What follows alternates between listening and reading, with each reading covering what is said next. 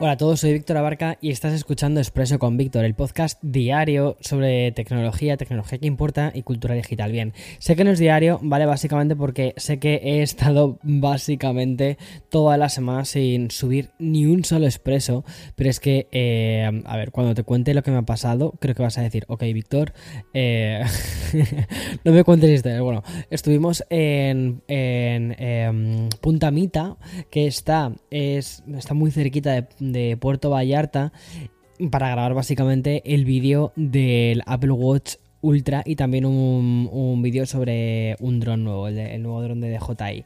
Y nada, bueno, eh, además de cancelaciones de vuelos con JetBlue y un montón de historias, total, ya estoy en casa, ya estoy eh, delante del micrófono y puedo grabar. Pero que ha sido una odisea, ha sido, ha sido una odisea.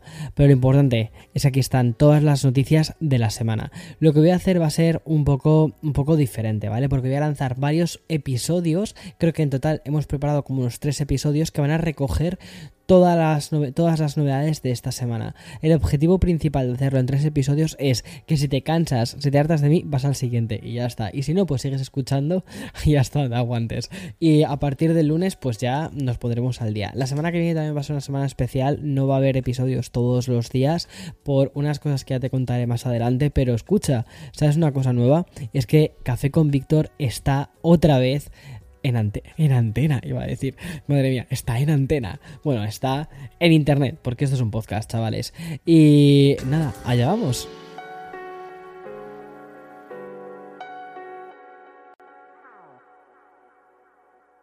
Bueno, el primer episodio de esta semana nos trae una muy buena dosis de información muy puramente tecnológica, porque hoy nos vamos a centrar en las noticias relacionadas con gadgets. Así que vamos a hablar de Apple, de los nuevos altavoces súper atractivos de una compañía bastante puntera en el sector y una genialidad de LG y también novedades de aplicaciones como Instagram y Signal. Así que voy a empezar por la primera, por Apple, o como dicen mis amigos de México, Apple. Y bien, em, básicamente la compañía ha emitido esta, esta mañana un comunicado para informarnos de lo siguiente. Y es que las restricciones debido al COVID-19 han afectado temporalmente a la planta que la compañía tiene en China.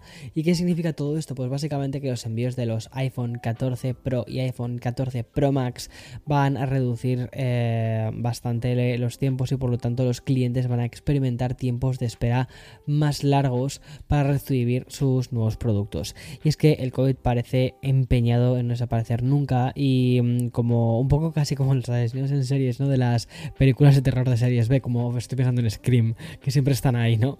Y aunque estamos a punto ya de pasar del 2022 al 2023, pues siguen las medidas de restricción por parte del gobierno chino. Y mm, una de sus consecuencias más inmediatas es que la producción de Apple en este país ha tenido que reducir sus números. Y bien, el comunicado de Apple además complementa de manera oficial la información que, ha que, que te he ido dando durante las últimas semanas. Por por ejemplo, la de los planes que tiene la compañía respecto a trasladar parte de su producción de China y llevarla a India.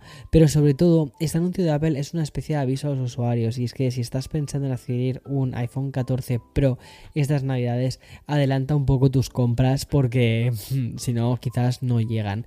Y dejamos Apple y los problemas del sector tecnológico para hablar de lo que más nos gusta en este podcast, que es hablar de nuevos dispositivos. Y más cuando son el nuevo altavoz de una de las marcas más, más gourmet que existen.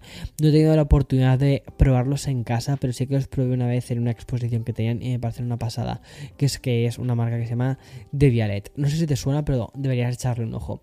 Hasta ahora conocíamos a esta empresa francesa como una de las mejores y sobre todo más elitistas a la hora de diseñar dispositivos de audio muy potentes, pero a la vez muy poco asequibles, ¿vale? Verán, son, son caros de narices. Sin embargo, hoy Devialet ha sorprendido bastante con el anuncio de su primera altavoz inteligente. Y es que lo llaman Violet Mania, se con todo el estilo de la compañía francesa, es decir, un gadget con ese aspecto futurista que tiene, me, recuerda un poco al, robotito de Wally y tiene forma de casco, pero con las prestaciones necesarias para que tenga un muy buen rendimiento musical, además de 10 horas de duración de batería que según Devialet garantiza volúmenes moderados, incluye cuatro controles de rango completo y dos subwoofers con sonido de, 360 grados. Y es que, según informan desde Debianet, este altavoz es capaz de ajustar el sonido en función del espacio. Y todo gracias a cuatro micrófonos eh, que tienen incorporados dentro. Esto quiere decir que si colocas, por ejemplo, el DVLED Mania en una habitación y lo sitúas cerca de la pared, los dos controladores traseros van a ajustar el sonido para reforzar los controles, los controles delanteros. Muy similar, ¿vale? A cómo funciona el HomePod clásico.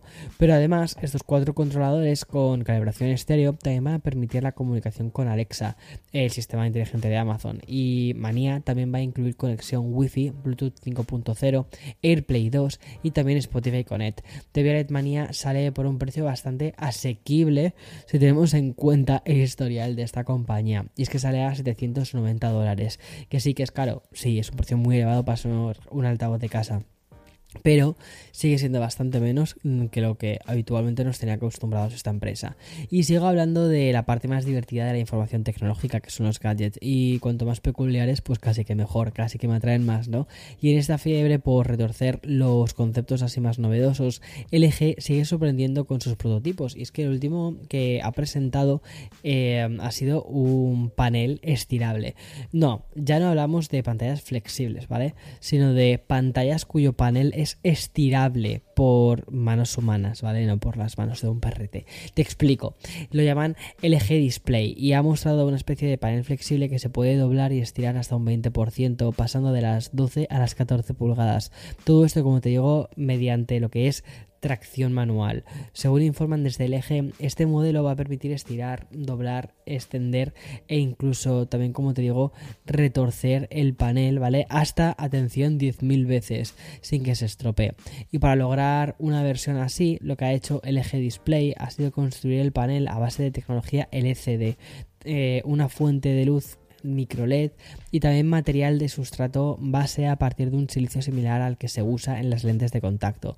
Y bien, la presentación del LG Display forma parte de una investigación que va a acabar en principio en 2024 sobre este tipo de paneles que incorporarán más adelante en sus monitores todo esto, como te digo, es tecnología experimental, pero pinta muy guay, ¿no? O sea, como todo súper futurista.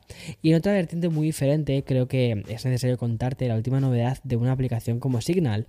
Y mm, además que, después esto se replicó eh, con más éxito eh, en, Instagram. Y es que la aplicación de mensajería instantánea y llamadas que tiene código abierto se convierte en tendencia cada vez más, eh, cuando, sobre todo cuando cae WhatsApp.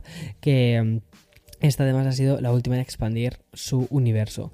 Dicho de otra manera, ¿vale? Signal lo que ha abrazado son las historias 24 horas. Y es que la herramienta que primero implantó Snapchat y que después, como te digo, replicó Instagram, llega ahora a la plataforma de mensajería tras un mes de pruebas. Stories es tal, o sea, tal como te lo estás imaginando, o sea, no, no han inventado nada nuevo. O sea, son historias visibles durante 24 horas y, y fuera. Eso sí, están encriptadas de extremo a extremo y solo estarán visibles para los usuarios que tú elijas. Eso es la, un poquito la diferencia que hay, ¿no?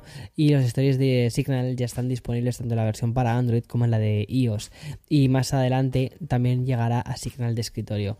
Tiene un plano muy similar, hoy también hemos conocido que Instagram va a implementar su propio programador de publicaciones. Por fin, algo que va a ser muy útil no solo para creadores de contenido, sino también para los community managers del mundo. Desde Instagram ha anunciado que esta opción va a permitir programar reels, fotos, carruseles, y mm, con una, o sea, vas a poder hacerlo incluso con 75 días eh, de adelanto dentro de la propia aplicación. Obviamente todo esto sin tener que pasar por aplicaciones de terceros, ¿vale? O por el propio eh, Creator Studio que tiene Meta. Y la plataforma ha estado probando esta función en los últimos tiempos a través de un pequeño grupo de creadores. Ahora, ¿vale? Esta herramienta se va a extender por fin a un lanzamiento mucho más amplio que irá poco a poco avanzando y sobre todo yo creo que va eh, a dar muchísimas alas a muchos creadores. La opción, ¿vale? La vamos a encontrar dentro de la parte de configuración avanzada. Y va a ser ahí, justo en la parte de configuración avanzada, donde vamos a ver la herramienta de programar y ahí vamos a poder seleccionar la fecha y la hora en la que queremos crear una publicación específica. No sé, me parece que es bastante guay. Y si escuchaste el episodio publicado del viernes pasado, ¿vale? Recordarás que comenté muy de pasadilla que esta semana íbamos a conocer el informe trimestral de una de las compañías que a mí personalmente me interesan más, que es Nintendo. Pues bien, ya lo conocemos y el informe financiero del gigante japonés, pues viene con muy buenas noticias y mm, es que Apple ya no está sola en esta celebración. Nintendo ha anunciado que tiene unos ingresos trimestrales de 2.380 millones de dólares y también una ganancia operativa de 809 millones. Si comparamos estas cifras con las del año pasado, por estas fechas, ¿vale? La compañía japonesa puede decir bien alto que ha subido atención un 15,9% respecto mm, a la parte de ingresos y un 18,5% lo relacionado a los beneficios operativos. Vamos, que le está yendo que flipas. Uno de los motivos que ha promovido este aumento de las cifras es la actual debilidad de la moneda japonesa, algo que le ha venido bastante bien, pero cada vez baja un poco las expectativas para lo que queda de año. Y es que, según informan en, Nintendo, las ventas de la Nintendo Switch han reducido su pronóstico, pasando de los 21 millones que tenían inicialmente vender para el 2022 a 19 millones. Y todo esto a pesar que desde Nintendo consideran que se ha experimentado una mejora gradual en el suministro de los conductores, es decir, hay una tendencia de recuperación en lo que es la fabricación del hardware para, para Switch pero bueno, hay una menor demanda. Y mm, en la foto fija lo que nos encontramos es que Nintendo Switch ya ha despachado más de, atención, ¿eh? 114 millones de consolas y durante los últimos tres meses las unidades vendidas han, han alcanzado los 3,21 millones. Lo curioso es que esto supone un 15% menos que el año pasado, el mismo porcentaje del que te hablaba antes en cuanto a las ganancias operativas de la compañía en general, o sea, ganan ¿vale? Por un lado, un 15%, aumentan un 15%, pero luego bajan las ventas de Switch un 15%. Y ya por último, hay que destacar que durante ese trimestre se han vendido 64 millones de videojuegos. La cifra total de Nintendo Switch ya se sitúa en 919 millones desde que se lanzó en marzo del 2017. También tenemos que decir, ¿vale? Que queda uno de los mejores trimestres de la historia de Switch. O sea, hemos tenido Bayonetta, hemos tenido Persona 5 Royal, o sea, el Bayonetta 3, brutal. El Persona 5 Royal vamos a ver ahora el nuevo lanzamiento de Pokémon. O sea, que estoy mm, que me muero. Y luego también hemos tenido Splatoon 3. Posiblemente este ha sido el mejor otoño-invierno de Nintendo Switch en muchísimo, muchísimo tiempo. O sea, yo estoy que no puedo conmigo mismo. O sea, de, las ganas que tengo de jugar, pero todavía falta. Todavía falta hasta que pueda tomarme un poco un tiempo más reposado. Y mm, hasta aquí las noticias de, de hoy. Y como te digo, continúa con el siguiente episodio porque esta semana hemos tenido unas cuantas cosas muy interesantes.